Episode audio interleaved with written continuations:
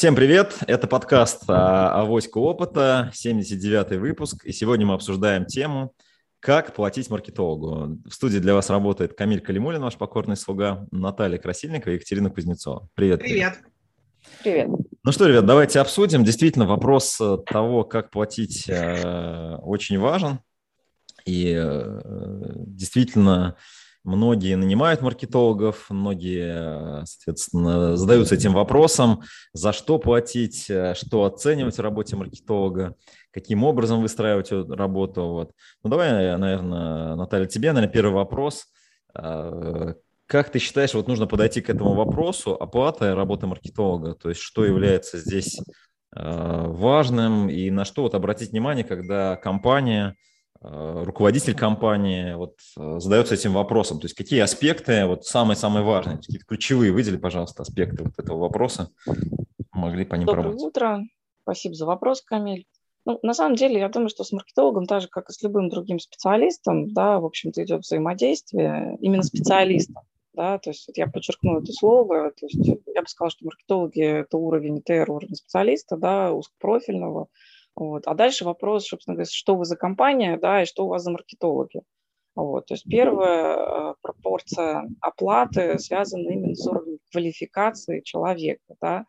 А, у нас очень частая история, когда рынок обсуждает какие-то бонусные, процентные, переменные составляющие, в общем-то, оплаты человеку или за функцию, там, допустим, какому-то подрядчику, да, вот мы сейчас, как бы, я буду отвечать на вопрос, если человек у вас в штате, вот так на другую часть, думаю, ответить Екатерина лучше. А вот. Если вы берете, то есть принимаете себя ответственность, что вам нужен маркетолог в штат, да, у вас объем задач, которые вы понимаете, что человек там 40 часов в неделю будет работать, да, то есть первая история заключается в том, что маркетологи – это люди на зарплате, и существенная часть их выплат – это, в общем-то, часть не переменная, а часть постоянная. Да.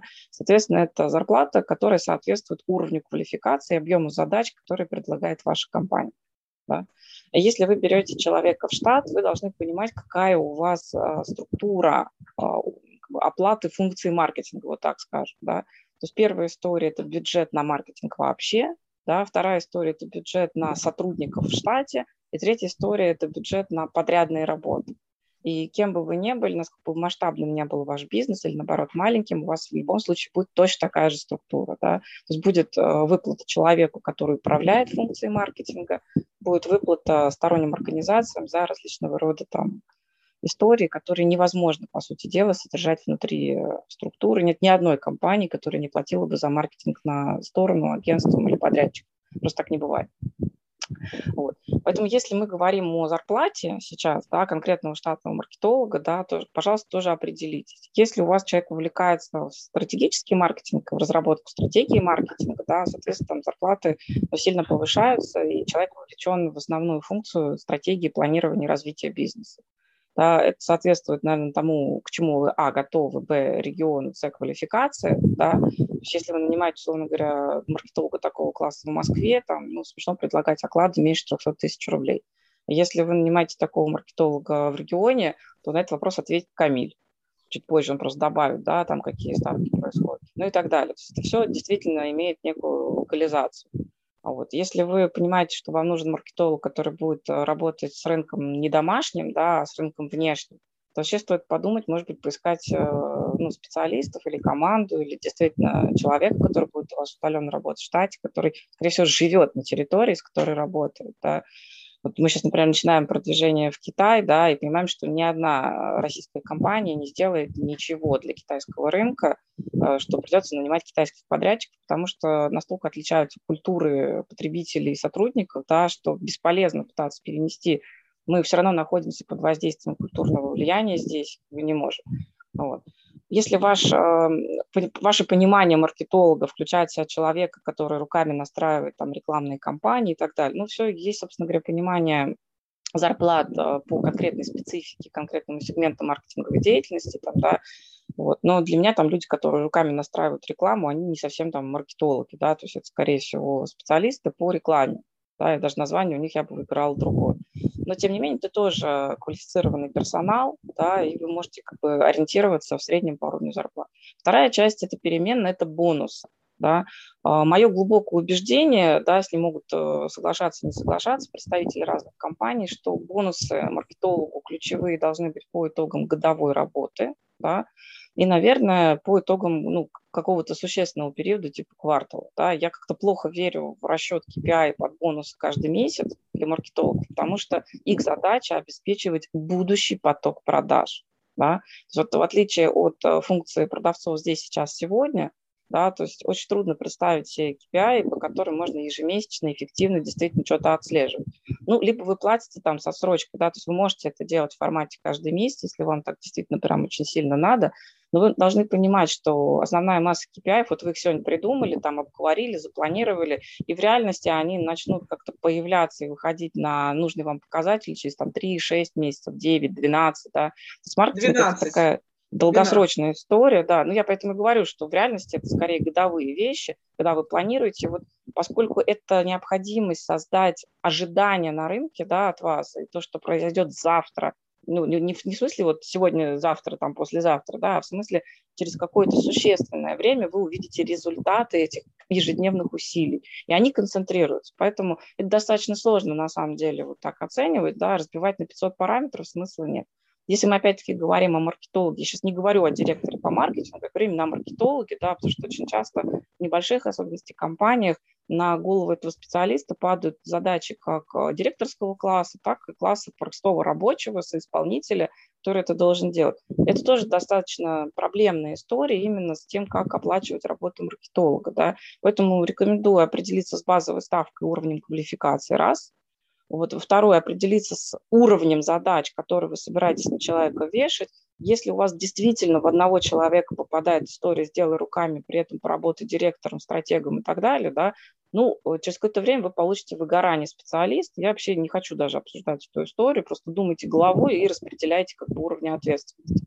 Если головой думать не хочется, ну, будете печально разгребать маркетинг сами, ну, сколько вы себе за час готовы платить, как вы свою жизнь оцениваете, ну, вот так, наверное, и считайте. Вот. Поэтому получается как бы базовый оклад, а KPI, то есть я считаю, что маркетологу нужно платить по итогам года бонус больше, чем его годовая зарплата, если он действительно достиг своих там показателей. Вот. И это ну, такая нормальная история. В агентствах вознаграждение может достигать а, какого-то процента от полученного рыночного эффекта, например. Да? Опять-таки, это тоже не просто посчитать. Но я думаю, что мы сейчас в эфире начнем обсуждать, станет немножко понятнее. Да, Наталья, спасибо. Да, да, да, давай, да, я там попробую, да, дальше этот вопрос развернуть, да. Ну, давайте, ну, упростим, действительно, Катя, вот тебе вопрос. А, есть такая методика, наверняка наши слушатели знают ее, это история про KPI, про некие метрики, по которым измеряется эффективность э, маркетолога. Вот у меня даже пост, я вот написал буквально вчера, я думаю, может быть, его даже можно разместить в нашу э, группу подкаста «Авоська опыта». Как раз я про, примерно про это пишу, но давай поговорим про это, да? То есть какие могут быть метрики, какие могут быть KPI у маркетолога? Вот какие у тебя здесь есть э, мнения на этот вопрос? Ну, да, добрый день, коллеги. Вопрос на самом деле действительно сложные. У нас, помните, в гостях был Михаил Калин, который вообще считает, что KPI привязывать зарплаты нельзя, да? Вот. У маркетолога основной KPI – это доля рынка. Да? Даже не продажи. Очень часто маркетологов пытаются писать на продажи, но это не продажи. А, почему доля рынка? Потому что это единственный объективный а, показатель, который говорит, насколько вы преуспели в конкуренции. То есть победили вы врагов, победили вы врагов, да, в маркетинге у нас, общем-то, конкуренты – это враги, потому что если купят у них, значит, не купят у нас. Вот, это такой основной, самый базовый показатель, причем вы прекрасно понимаете, да, почему не продажи, почему не продажи. Ну, вот представьте себе, вы находитесь на рынке, есть некоторые рынки, которые растут даже сейчас там плюс 30% в год. А, компания находится там, знаете, в вакууме и не в курсе, что рынок растет так. Вообще, я могу сказать, что когда мы делаем консалтинг, больше 50% компаний не в курсе ни емкости рынка, ни динамики рынка, ни, ни динамики сегментов, ничего вообще. То есть они не представляют размер рынка, на котором находятся, и что там вообще происходит. Вот. Ну и, соответственно, они не знают, например, что рынок растет плюс 30% в год. И они, допустим, растут плюс 20% в год. И у них ощущение, что все зашибись. Что они классные, что все здорово, что они побеждают, им денег хватает, рост хватает, надо сотрудников нанимать. На самом деле они в этот момент проигрывают долю рынка. Может быть совершенно другая ситуация, да, которая сейчас сложилась на большинстве рынков. Рынки либо не растут, либо, не, не дай бог, сокращаются, и рынки сокращаются. Да, есть рынки, которые сокращаются. Например, рынок одежды взрослый в прошлом году сократился на 25%. На 25%. И понятно, что как бы при, э, при сжатии рынка да, падение компании на 25% – это удержание доли рынка. Падение компании, на 15% оборотов – это прибавление доли рынка. Да? И вот тут, конечно, возникает очень необъективно часто ситуация, когда начинают привязывать маркетинг к продажам, потому что продажников – это понятная история, да, продажники считают продажи по-другому. Они говорят, вот у меня будет там, вот этот клиент возьмет столько-то, этот клиент возьмет столько-то, вот такого-то клиента я привлеку. Они идут уже от какой-то практики, от того, что они а, делают ну, постоянно, от каких-то договоренностей с клиентами. Маркетинг же, он говорит, да, слушайте, ну классно там ты договорился, а мы видим, что рынок вырос там два раза, а ты всего там полтора прибавил, тоже нехорошо. Вот, поэтому основной KPI, которым можно привязать маркетолога, глобальный, да, это доля рынка. Но ее очень часто невозможно посчитать. То есть не то, чтобы невозможно, для того, чтобы ее посчитать, нужно заплатить много денег тому же маркетологу на те же самые исследования, да, или там исследовательским агентствам, кому-то еще. Компании не хотят это делать. А, дальше. Чем еще, как, как вот, как, из чего складывается доля рынка? Давайте посмотрим. Доля рынка складывается из тех людей, которые она знают, да, это, это, это показатель KPI, это бренд awareness, знание марки. Чем больше народу знает, тем больше народу, соответственно, решит попробовать или не решит попробовать. Здесь тоже такой момент, здесь тоже идет конверсия. Из знания в потребление, из потребления в лояльность. То есть знал, попробовал один раз, стал потреблять регулярно. Вот эти показатели тоже можно мерить, но это тоже стоит денег. Да? То есть это тоже объективная история, потому что маркетинг отвечает за расширение знания марки. Но тут тоже есть маленький момент. Если ему не дают денег, знание марки не будет расти.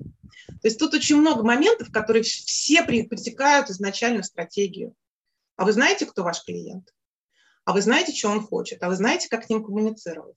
Потому что даже, допустим, бренд awareness, да, многие могут знать вашу компанию, как сейчас тебя точка, да, быстрая вкусная точка, да. они там громко прокричали, все в курсе, что Макдональдс переименовался во вкусную точку. Но очень большая доля рынка относится к этому со скептицизмом. То есть есть бренд awareness и не будет первого трайла люди туда просто не пойдут, потому что изначально не поверили, потому что сейчас там история про плесень, про тараканов, про все остальное, да. Вот, то есть момент бренд awareness, он не всегда достаточно. Все-таки важна вот эта конверсия. Перешел человек или нет. Это зависит от коммуникации, естественно, в том числе, от того месседжа, который ты закладываешь. Вот там очень много моментов.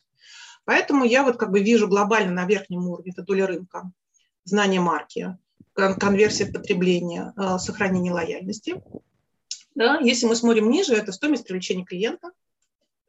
Если когда мы говорим про digital, да, э, как бы вот у нас есть э, если мы можем это посчитать, опять же, если у нас метрики есть, если мы включаем исследования, мы знаем, да, как, это, как это рассчитывать, то это стоимость, применения, стоимость привлечения клиента. Можно считать, конечно, и количество привлеченных первоначальных клиентов, те же самые воронки внутри там, конверсии и все остальное. Это тоже относится к маркетингу, потому что ну, мы понимаем, что когда мы приводим человека на сайт, он должен купить. И от того, как выглядит сайт, то, как выглядит сайт, это задача маркетинга. Конечно, он сам ручками не должен ничего разрабатывать, хотя зачастую есть такие э, клиенты, которые хотят, чтобы маркетинг еще и сайт разрабатывал.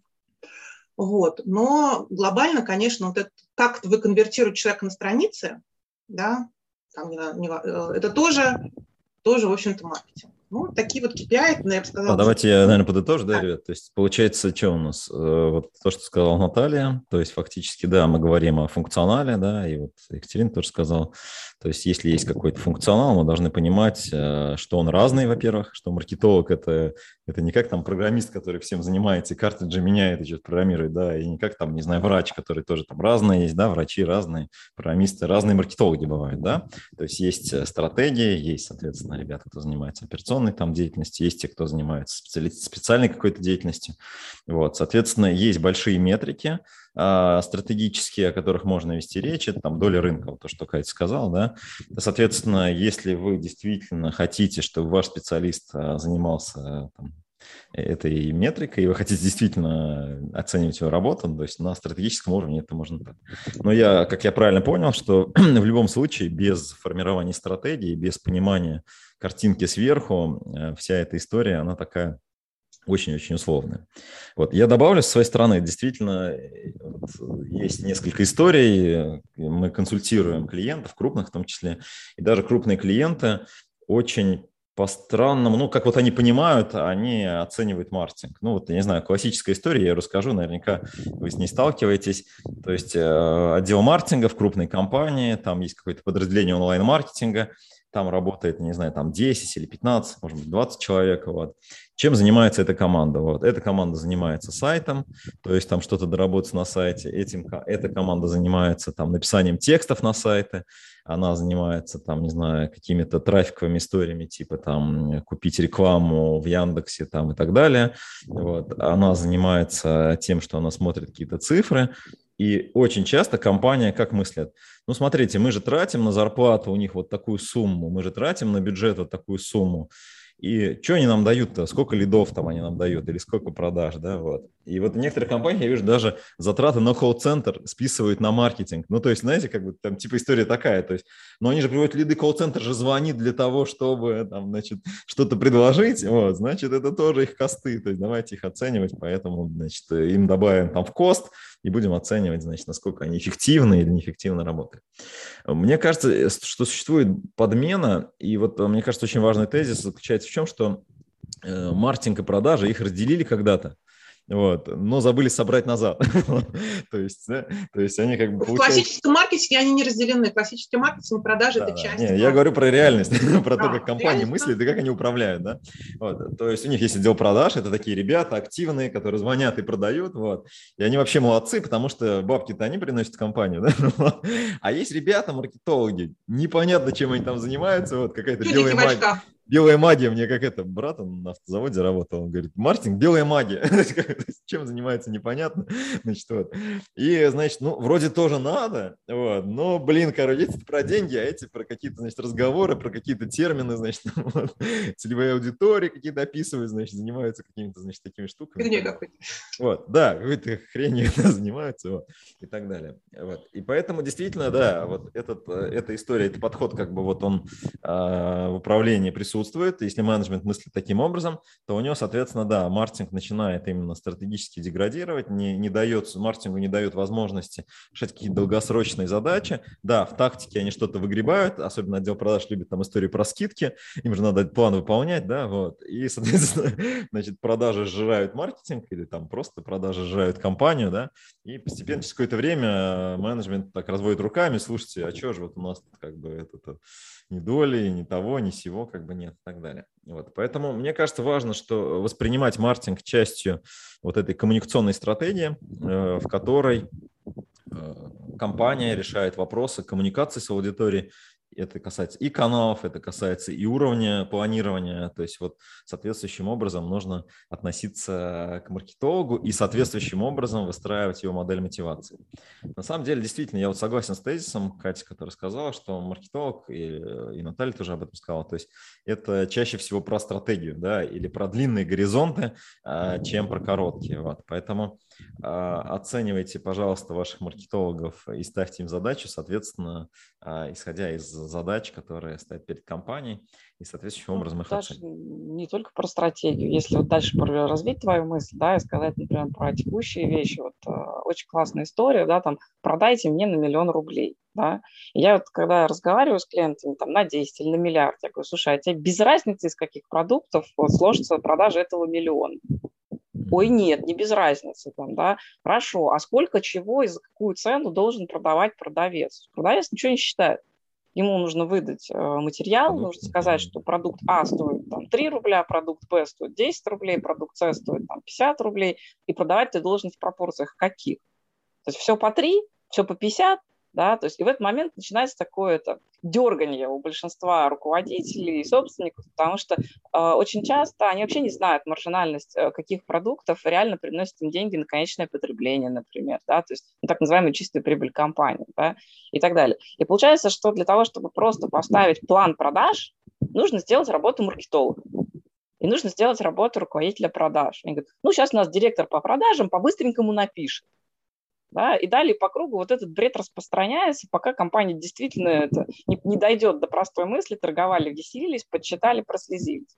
Да? Основная масса руководителей без опыта, наверное, запуска, в особенности в розничных продажах, да, вообще не имеет представления о том, сколько времени уходит на вот это вот простое слово «а давайте посчитаем». Да? Это гигантское количество людей, которые должно посчитать. Вот я в современной реальности начинаю спрашивать. Я говорю, хорошо, вот вы понимаете, зачем на вашем производстве рабочие? Да, вот они руками изготовляют детали. Я говорю, конструкторы зачем? Ой, слушайте, мы вообще это заказали вот один раз. Я говорю, хорошо, а технологи зачем? ой, слушайте, этих все равно не наймешь. Вот с маркетологами та же самая история. Да, вот как бы для производства конструктор-технолог, понятно, зачем. Вот конструктор-технолог для процесса продаж – это маркетолог вот как бы там это ни звучало, то есть вот если прям по-тупому объяснять, вы, конечно, можете сами изображать конструктора из себя, не имея профильного образования, там, технолога, да, ну, извините, когда у вас на выходе получится что-то страшненькое э, с высоким чеком на производство, там, да, то есть, ну, как бы не удивляйтесь. Вот когда вы не готовы нанять нормального квалифицированного маркетолога, платить ему хорошую заработную плату, причем просто фиксом платить, я что упрощу, да, чтобы понятно было каждому, а вы, в принципе, получаете какое-то страшненькое потом в продажах, да, и очень часто убыточное.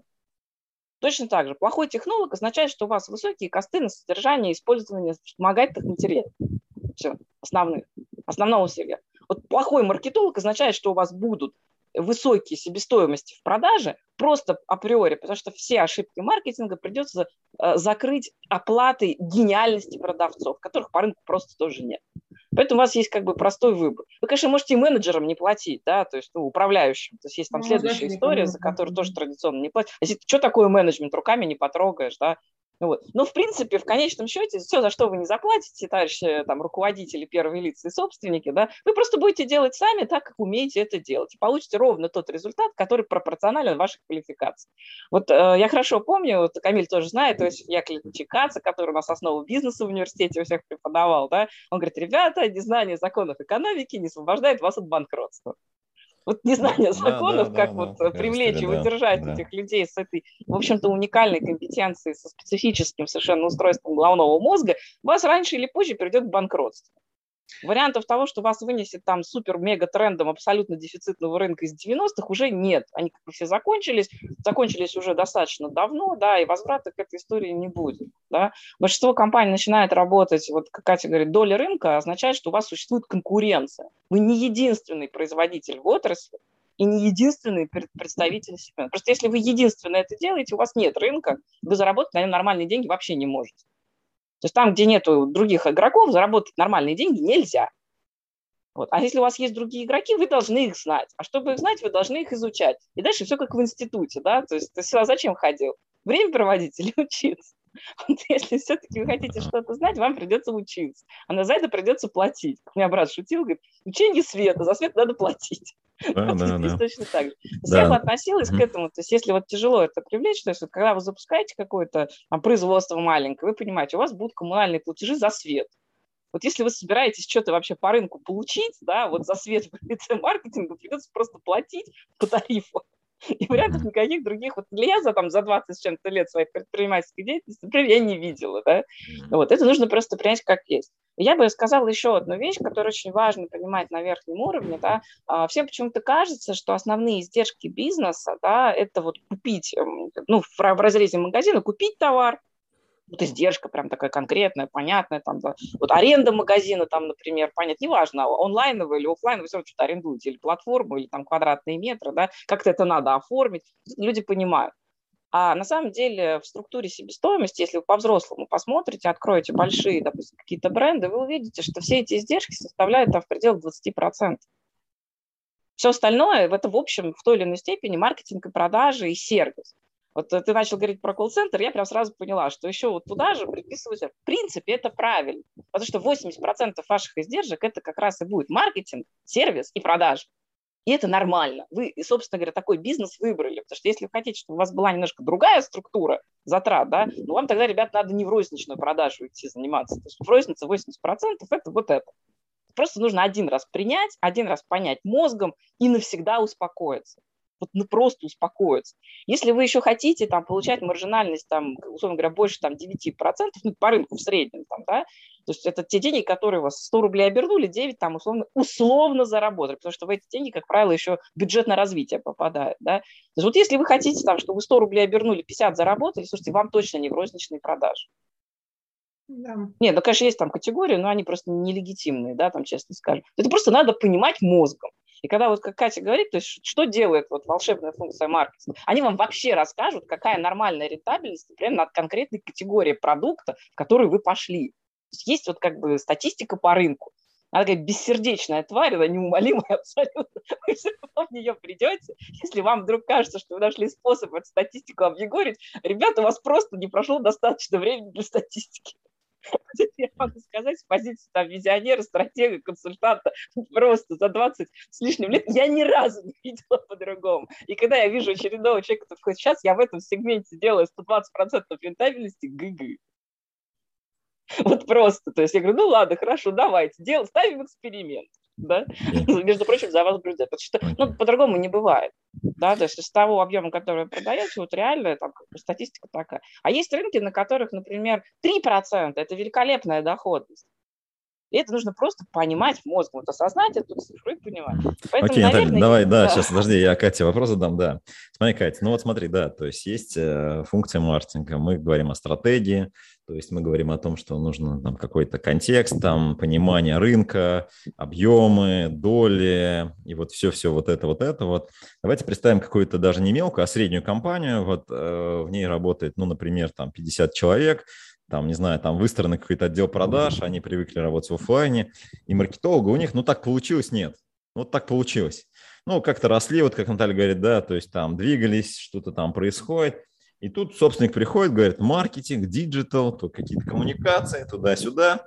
И вот э, давайте попробуем представить себя на месте там руководителя, то есть какие шаги или какие этапы можно здесь предположить э, для того, чтобы а, ну, выстроить вот эту позицию, да, то есть понятно, что его нет, понятно, что его надо создать, вот как вот с чего начать, да, то есть вот эту uh-huh. всю историю, то есть что-то попробовать ну, или наоборот uh-huh. там как бы какого-то стратега-консультанта, ну, то есть, да, куда, куда двигаться, да. Ну, ну, смотри, э, на самом деле, давайте определимся с терминами. Средняя компания – это 800 миллионов рублей оборот в год, наверное, не про такие компании.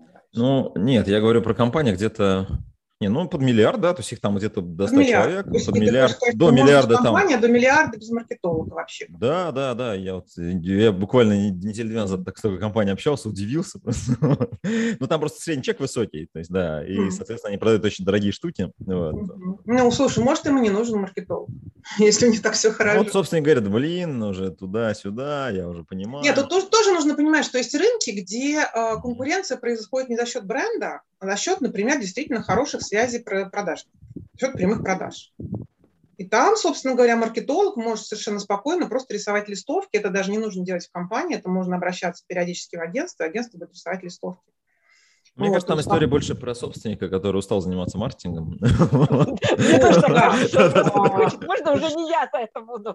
Что бывает, да, что бывает. У меня, кстати, были такие клиенты, ну, может быть, там чуть меньше оборотами на тот момент, когда они ко мне приходили, хотя, возможно, обороты были такие же, просто, ну, как бы, сравнимо, да, сколько-то лет назад. А, ну, как бы, когда компания об этом задумывается, это значит, что у компании появился, появилась потребность. А, если там маркетолога не было, сами эту, они, сами эту историю не решат. Да? Раз, раз нету и уже большие, значит, они, правда, не очень понимают вообще, что туда вкладывать, да, в эту функцию. А, я э, вхожу в такие истории, да, а, что я делаю? Однозначно нужно сначала общаться с собственниками, понимать, что они хотят там, действительно делать вот эту большую аналитическую работу, там, работать с компанией, анализировать, что внутри, что снаружи, делать стратегические сессии и выстраивать какую-то верхнюю стратегию обязательно. И они точно совершенно ну, то есть брать человека в данной ситуации на ставку бесполезно, это не нужно, да, потому что если они дожили до такого уровня без стратега, они смогут прожить, просто им нужно наладить, направить. Да. У меня был такой клиент, который сейчас, я могу назвать, компания «Сплат», да, когда у них не было маркетолога, мы с ним провели вот эту стратегическую историю, мы поняли, куда бить, да, вместе с ними там разработали. Опять же, да, никакая стратегия не делается без э, собственников, если собственники играющие. Если собственник является генеральным директором. Либо даже если он не выполняет функцию генерального исполнительного директора, но он все равно принимает участие в решениях э, компании, э, стратегия должна обязательно идти от него и от тех людей, которые будут ее воплощать. То есть взять там просто стратега, который вам нарисует большой талмуд, презентует, и вы положите в шкаф, это тоже неправильно. Поэтому стратегические сессии. Потому что стратег приходит, там агентство типа моего, да, приходит, рассказывают, показывают, и вместе с компанией решают, куда движется компания. И люди должны понимать, почему они выбрали это направление, и потом уже решаются, что для этого делать. Вот как бы первый уровень тогда это в любом случае на данном этапе аутсорс. Вот, дальше, дальше, что вот, ну, как бы я делаю со своими клиентами обычно в таких ситуациях. Дальше прописывается уже документально, фиксируется функционал департамента маркетинга разрабатывается вся вот эта вот документ-оборот, сквозной, не сквозной, потому что зачастую это все-таки это еще заходит там в отдел продаж, заходит в бухгалтерию, там заходит в R&D, хотя, я не знаю, если нет маркетинга, там R&D, наверное, не должно быть, по сути. Ну, не знаю, как, да, бывает не знаю, как это устроено, да. Ну, то есть как бы прописываются все вот эти вот процессы, да, вот эта процессная история, прописываются все бумажки, там, включая job description, и, и, и определяется, какого типа людей нужно набирать, какого и сколько. И, соответственно, вот я помогаю компании внедрить, вот там Усклад, да, вот мы собеседовали людей, там мы все это прописали и внедряли людей, уже я там занималась какое-то время, сопровождала, после этого уходила, человек работал. Вот, поэтому, то есть все равно, как бы, если вы решили, что вам нужен маркетинг, вам нужно, значит, он нужен, да, но как бы сами вы это не построите, скорее всего, потому что маркетинг, знаете, такая штука, вот я преподаю стратегию, да, вот, я все время говорю, знаете, маркетинг это, это не наука, это практика. Да, то есть, потому что там, значит, кусочек отсюда, кусочек оттуда, кусочек откуда-то еще. Все это каким образом сблендировано и каким образом это вместе работает. То есть это не, не так. Если вы не знали, что такое маркетинг, вы не пойдете, хотя пойти учиться тоже можно. Но поучившись год, вы не станете великим маркетологом ни разу. Да? Потому что вам нужно еще там 20 лет отпахать, чтобы им стать. И попробовать разные да, и попробовать да, разные. Да. Это, да, это такая вот, знаете, Кать, спасибо, это, да, да, в принципе, да, да. Э, здесь действительно тема уже, наверное, нового подкаста отдельного, да, то есть у нас тема сегодня «За что платить?» А я вам хочу сказать, за да. что платить, кстати. Ни в одной да. компании мне не платили бонусами. Нет, мне давали бонусы вдруг внезапные как-то еще, у меня везде, везде был очень хороший фикс, очень хороший, я всегда была больше, чем довольна. Бонусы мне вдруг приходили совершенно не по, не, не по договору, по каким-то другим причинам я их получала и радовалась, да. Вот. Никакого, никакой перемены составляющей в моей зарплате маркетинга, там, специалиста или там бренд-менеджера или маркетинг-менеджера, маркетинг-директора не было никогда. Да, спасибо, Кать, э, спасибо, Наталья. Я, наверное, ну, буду и тоже, да, сегодняшний подкаст. Действительно, э, позиция маркетолога – это позиция, которая требует в первую очередь осознания, что это за человек, вот. а потом уже, соответственно, из, из этого сознания приходит понимание, как э, платить этому человеку, как выстраивать с ним отношения. Э, действительно, вот мне понравилось, что сказала Катя, если вы сейчас находитесь в позиции, что вы не знаете, как у вас эта позиция должна структурирована быть, наверное, есть смысл обратиться консультантам, к экспертам. Вот мы сейчас тоже ведем проект, проводим сессии, то есть задаем вопросы очень простые, понятные, да, вот, вроде бы, вот, но компания, пытаясь ответить на эти вопросы, ну, вот, э, значит, развивается и так далее. Э, читайте книги, слушайте подкасты, э, развивайтесь. Вот. Спасибо, ребят, сегодня за сегодняшний эфир. У нас работает группа подкаста «Авоська опыта». Пишите ваши комментарии, задавайте вопросы, будем рады. И удачи вам, до встречи в следующем подкасте. Пока-пока. До свидания. Всем удачи.